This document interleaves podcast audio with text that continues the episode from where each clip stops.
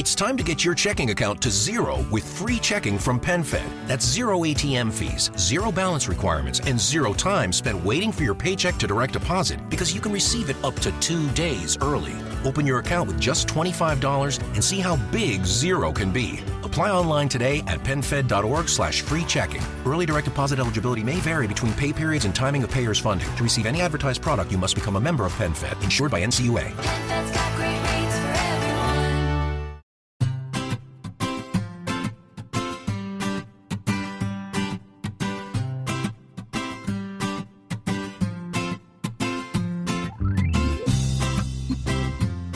Bienvenidos al capítulo 146 de Perspectiva, un podcast de Milcar FM donde analizamos cada semana todas las decisiones y estrategias de las empresas que nos rodean. En este episodio analizaremos tres noticias que están implicando cambios muy disruptivos en los sectores más importantes y a la vez tradicionales. Si eres de los que les gusta estar informados, no lo dudes, sube el volumen y acompáñame. Yo soy David Isasi y hoy es 3 de febrero de 2020. ¡Comenzamos!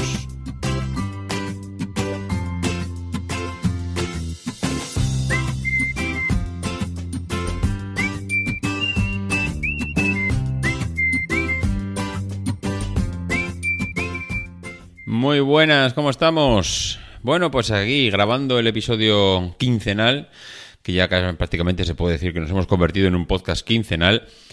Eh, es un episodio de estos de noticias, pero mm, que quiero resaltar esta noticia inicial, que es la que da título al podcast, por ser la noticia que más me ha chocado de todas y no sé por qué. La verdad es que estoy eh, pensando en por qué esta noticia es eh, una de las más relevantes o por las que más me impactan. Y yo diría que, que es por la valentía de, de, la gente que ha tomado esta decisión. Eh, leí hace, pues no sé, hace tiempo, ¿eh? Leí, esto fue el año pasado, pero es que dándole vueltas mm, veo que están todas las empresas del sector haciendo cosas similares.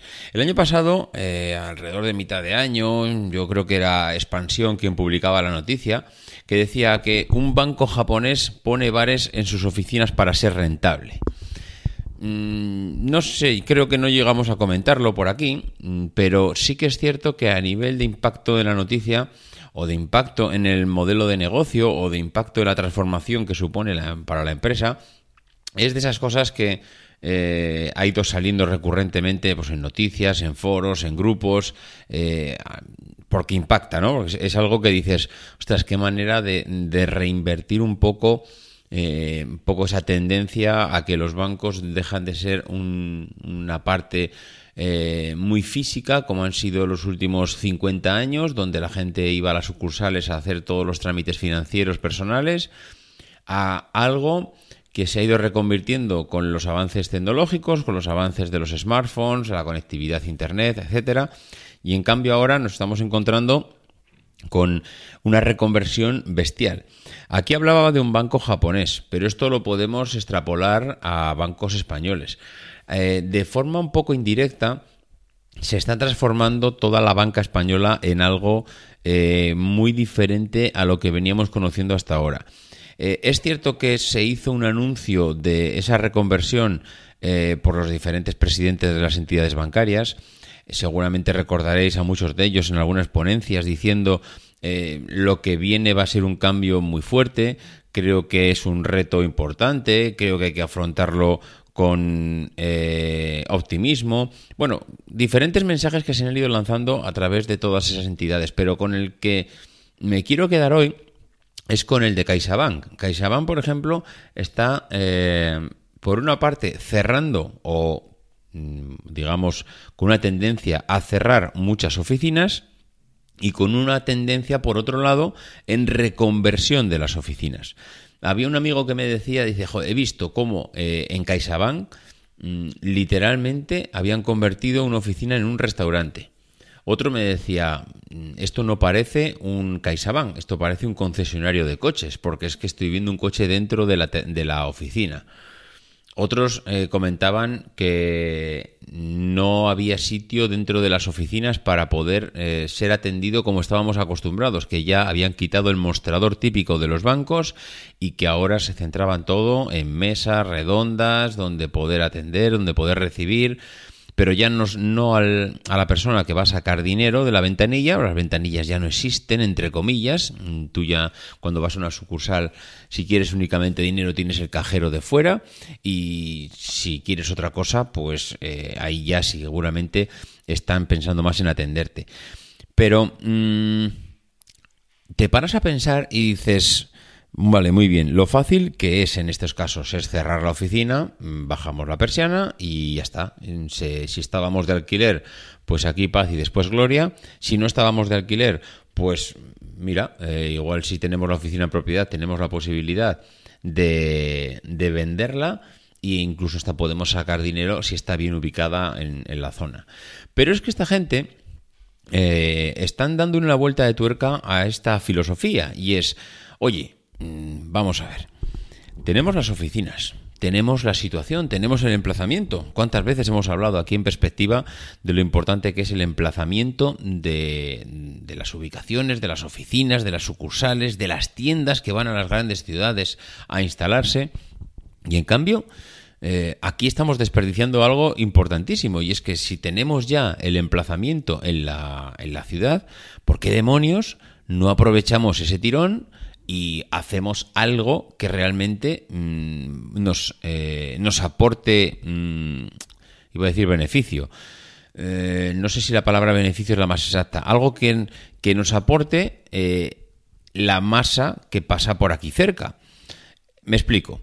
Mm, si viene Zara, viene Stradivarius, viene Mango, viene HM, viene cualquiera de las empresas de distribución textil que trabajan en nuestro país y nos abre una sucursal porque en el centro de la ciudad, porque por ahí es donde pasa toda la masa de personas, aquí eh, los japoneses, por ejemplo, dijeron, ¿qué demonios?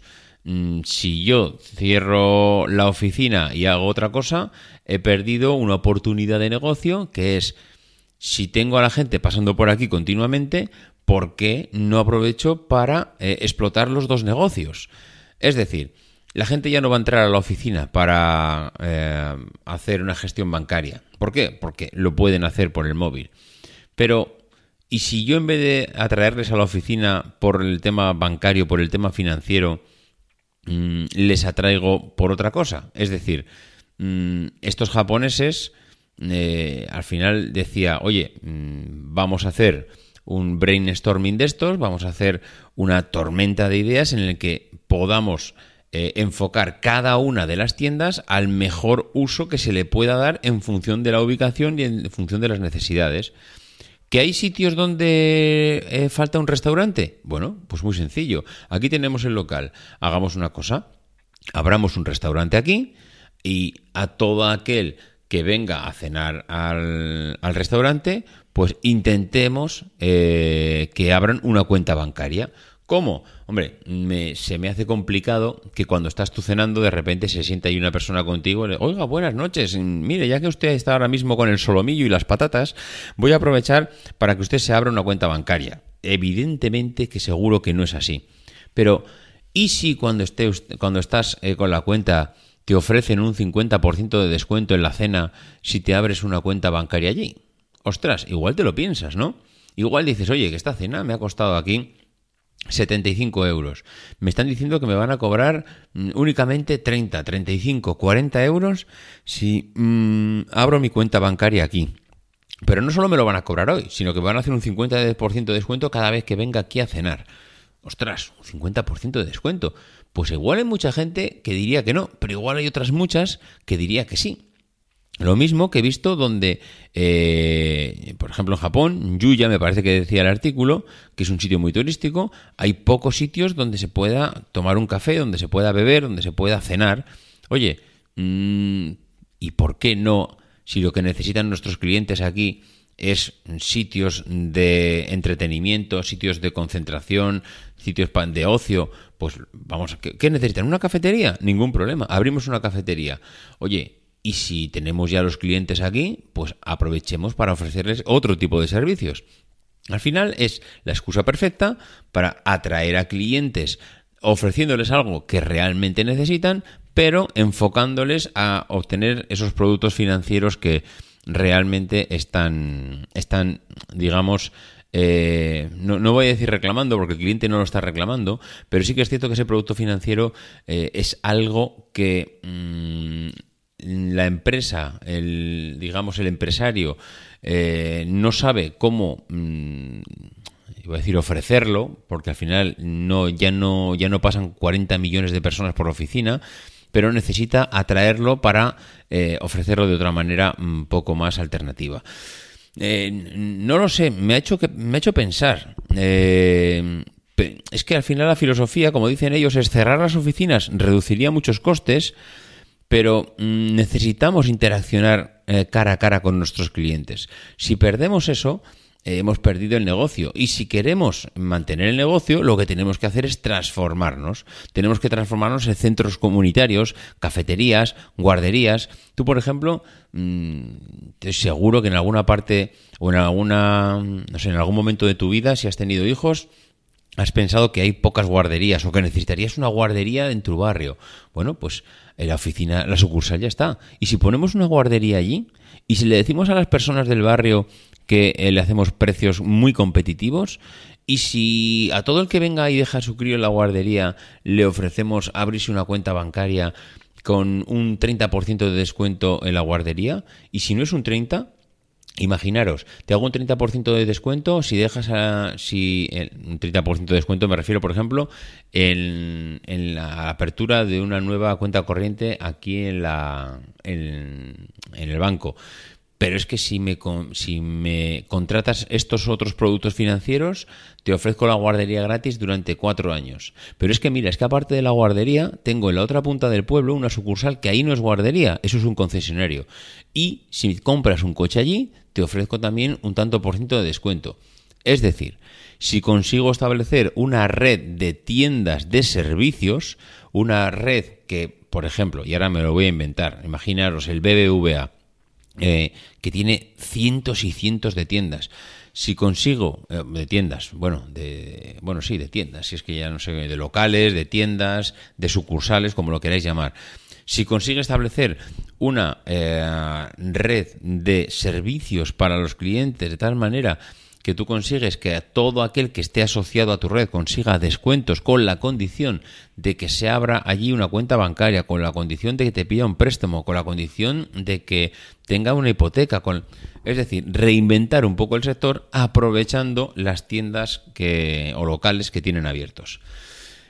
No sé, eh, todo esto puede parecer un poco locura, pero es que precisamente los tiempos que corren muchas veces las locuras son las cosas que pueden parecer más cuerdas, porque es que eh, hay veces que lo evidente ya está más que trillado, más que conseguido, y, y, hay veces que o le das la vuelta a todo tu sistema o es que es cuestión de años que acabes cerrando la empresa.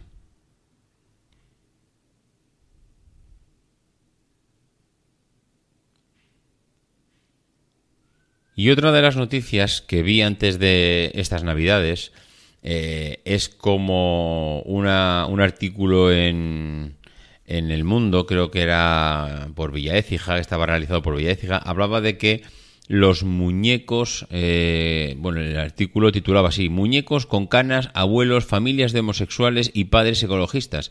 Así se reinventan las muñecas de famosa.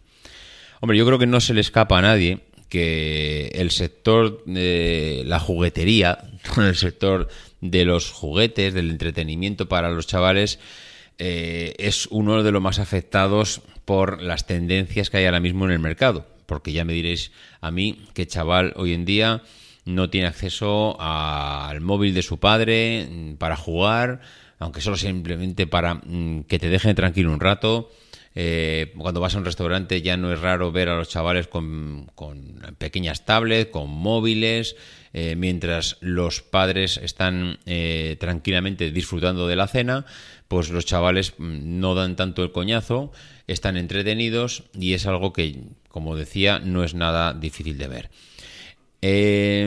claro, ante esta tendencia tan bestial de que las no se iba a decir, eh, las nuevas tecnologías han irrumpido mm, de esta manera tan bestial en la, eh, en la forma de entretener a la gente joven, donde quedan allá todas aquellas empresas que son tradicionales, es decir, aquellas que simplemente pues vendían muñecas como famosa, ¿no?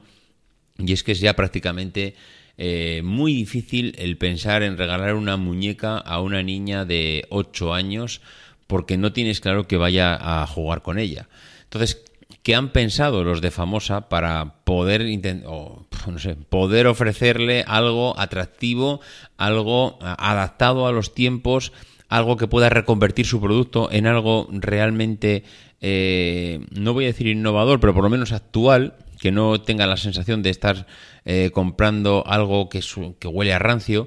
Y es que, pues, a- le han dado una vuelta al tema. Al final, antes, eh, cuando tú comprabas una, una, muñeca, pues siempre comprabas eh, una niña o un niño pequeño. Era un poco, mm, pues, ¿con qué juegan las niñas de 6, 8 años? Pues siempre van con una niña pequeña en brazos, con un carrito o con un bebé pequeño, con su chupete. Eso es lo habitual.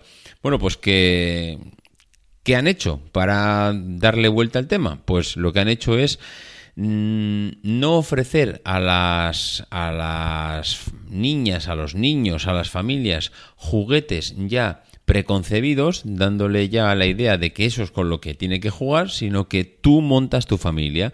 Yo no te voy a decir, yo no te voy a vender la familia de padre, madre eh, y niño, la familia tradicional, sino que hoy en día pues mm, hemos avanzado tanto como sociedad que hay diferentes tipos de familias, eh, familias monoparentales, familias mm, pues eh, donde eh, por ejemplo el padre vive con el abuelo y con el nieto, familias de homosexuales, familias, es decir, hay una, un abanico tan amplio de posibilidades que lo que te propone ahora mismo famosa es decir, mm, elige lo que quieras. Es decir, yo no te voy a mm, no te voy a mantener ese estereotipo, no te voy a mantener esa eh, concepción habitual de que tengas que jugar con, con una muñeca mm, pequeña. Es decir, quieres, te voy a ofrecer la posibilidad, por ejemplo, de un muñeco abuelo. Es decir, hasta ahora los, eh, los muñecos de abuelos con canas era algo que no estaba, no se estaba ofreciendo en el mercado. Y por ejemplo, la famosa, pues te lo está ofreciendo. Es decir, montate tu propia familia como quieras para que. Eh, y, hablo, vamos, ya hablo ahora de famosa, pero ya sabéis que famosa eh, tiene un montón de marcas: la Nancy, los Pinipon, los Nenuco, eh, los Gormiti, Feber. Bueno, ahí está un poco diferentes opciones. Pero al final la manera de ofrecerle algo más actual a alguien que se va a comprar un muñeco es eh, ofrecerle, digamos, ese aire renovado de, oye, mira, las familias hoy en día ya no son padre, madre niño. Hoy en día las familias eh, abarcan una diversidad bastante grande.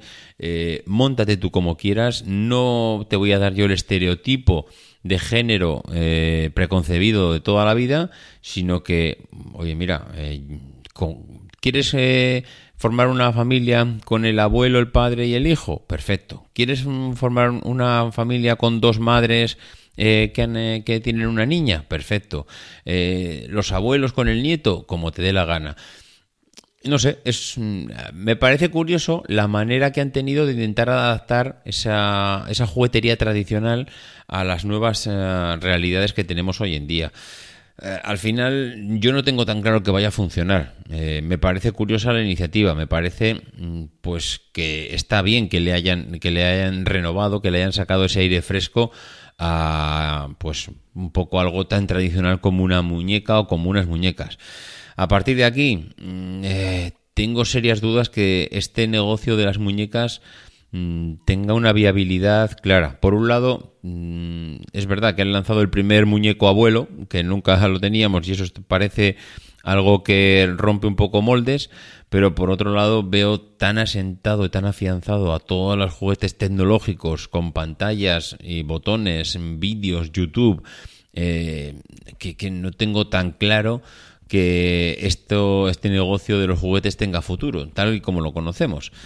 Así que me, me despierta curiosidad el saber eh, o el pensar o el no sé, o el intentar adivinar cómo van a sobrevivir estas empresas o si van a ser capaces de hacerlo en un futuro cercano.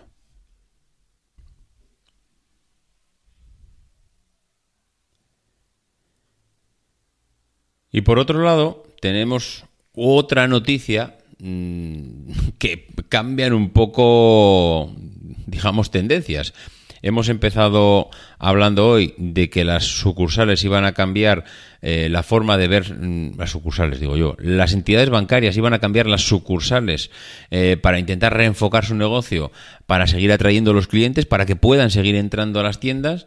Hemos seguido hablando de que las empresas relacionadas con el sector de los juguetes iban a cambiar un poco los estereotipos actuales de muñecas para que las mm, digamos para que sus clientes pues lo puedan ver un poquito más actual, que no sea ese muñeco tradicional de toda la vida.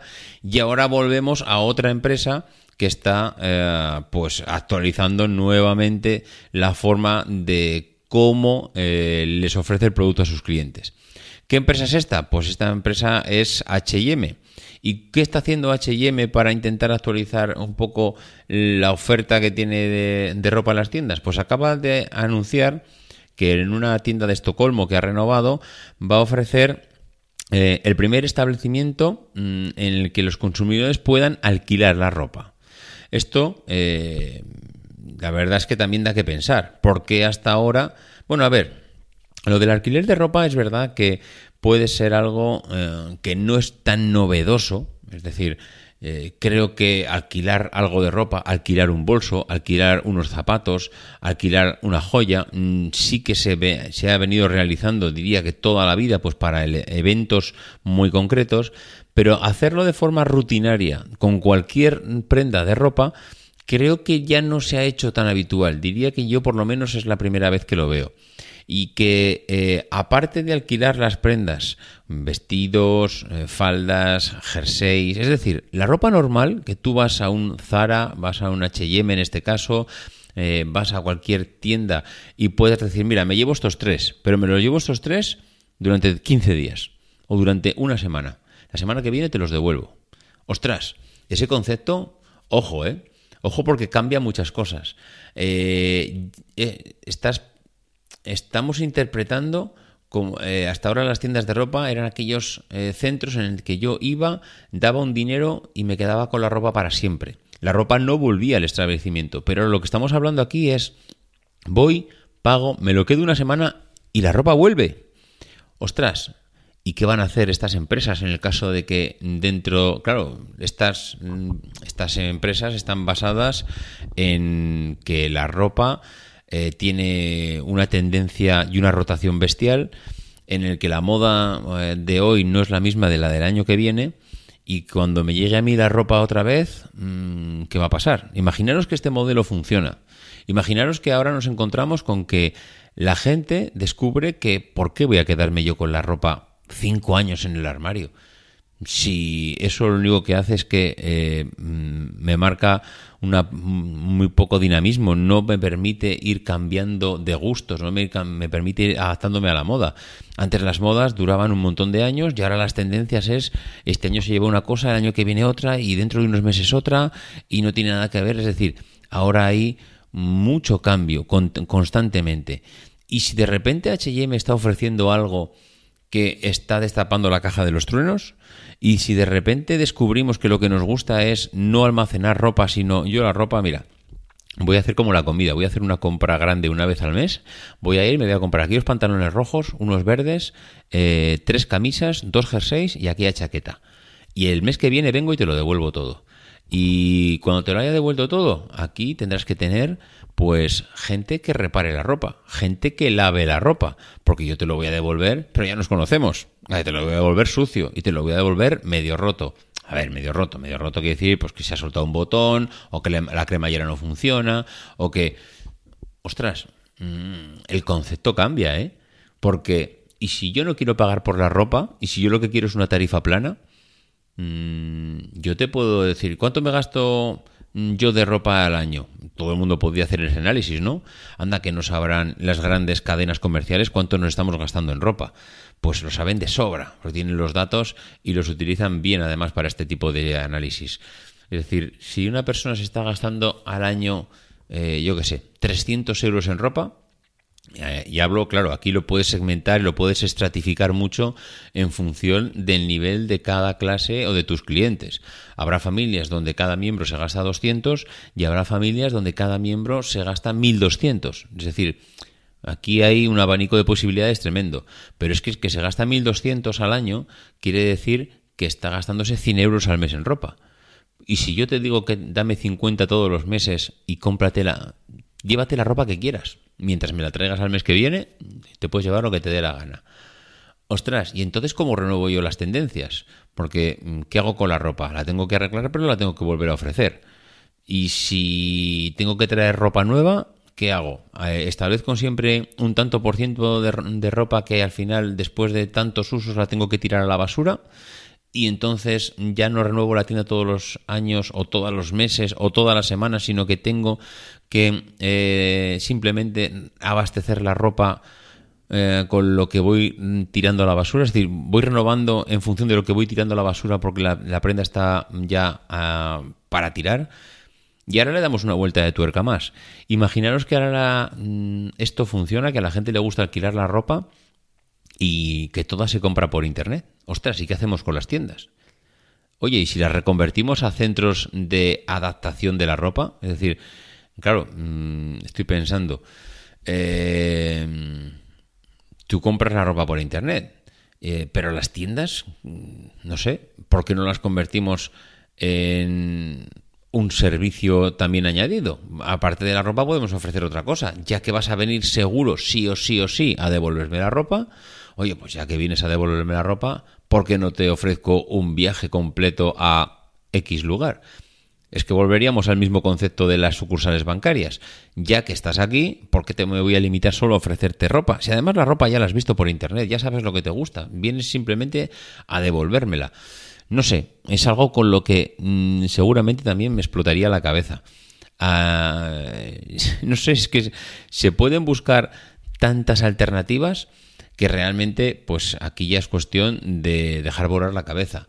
Mm, veo un aspecto muy limitante. Y es que es un negocio muy arriesgado. Las grandes empresas tienen ya todo montado para funcionar de una determinada manera. El cambiar ahora mismo la forma, es decir, ¿Alguien se imagina que Zara tuviera que cambiar ahora mismo todo su modelo de negocio?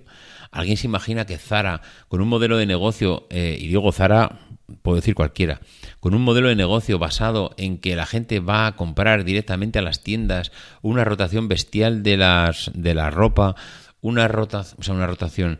Eh, una fabricación, unas cadenas de suministro, unos proveedores, un todo está tan, tan, tan, tan, tan montado que me parece tan prácticamente imposible cambiarlo que si hay alguien que rompe la tendencia y nos acostumbra a otra cosa, estaríamos viendo el fin prácticamente de un grupo Inditex tal y como lo conocemos.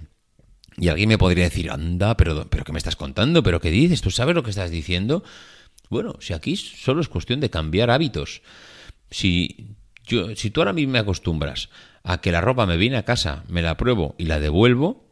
Mm, y, lo más complicado de esto seguramente es la devolución, porque podríamos pensar, pero es que, joder, solo por la pereza de tener que devolver la ropa, bueno, pero es que hasta ahora nunca hemos pensado en que las empresas vienen a recoger. Siempre estamos pensando en que las empresas vienen y nos traen todo lo que compramos. Igual tenemos que empezar a pensar en que las empresas tienen que empezar a venir a recoger todo lo que no nos gusta o todo lo que devolvemos. Porque cada vez más eh, las empresas lo que ofrecen es devoluciones online de las cosas que compramos por Internet. Entonces tendrán que empezar a ofrecer servicios adaptados a lo normal. Es decir, tendrás que venir a mi casa a, partir de las 7 de la tarde a recoger, pero o, igual tienes que poner puntos de recogida cerca de mi casa, en la panadería, en la farmacia, es decir, algún sitio donde yo pueda ir allí, como las, los, no sé cómo se llama, lockbox de Amazon, creo que es así, eh, donde yo deje eso, que lo tenga debajo de casa y tú ya lo recogerás. Te mando un código, te digo dónde lo he dejado y tú lo recoges. Mm, eh, No lo sé, no lo sé. Eh, veo que estas cosas no son fáciles, pero son especialmente difíciles para las grandes empresas que tienen muy poquitas posibilidades de cambio.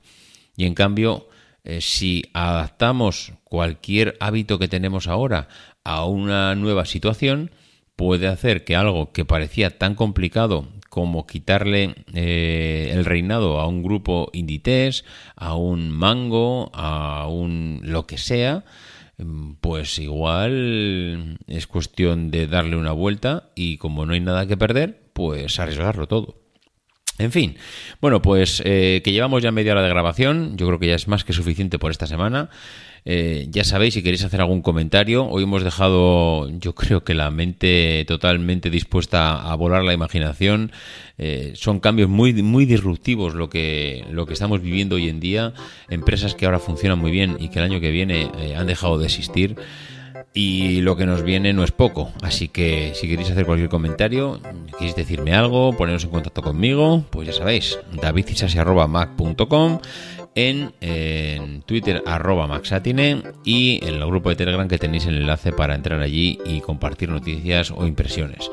Por lo demás, ya sabéis, eh, nos escuchamos la semana que viene, o mejor dicho, en 15 días, y no dejéis de intentar ser uno de esos locos que hacen lo imposible por cambiar el mundo.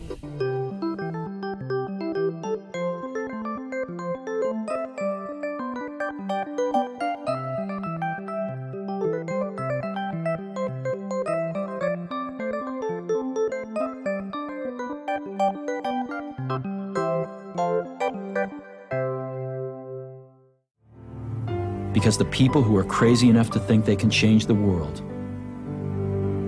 are the ones who do.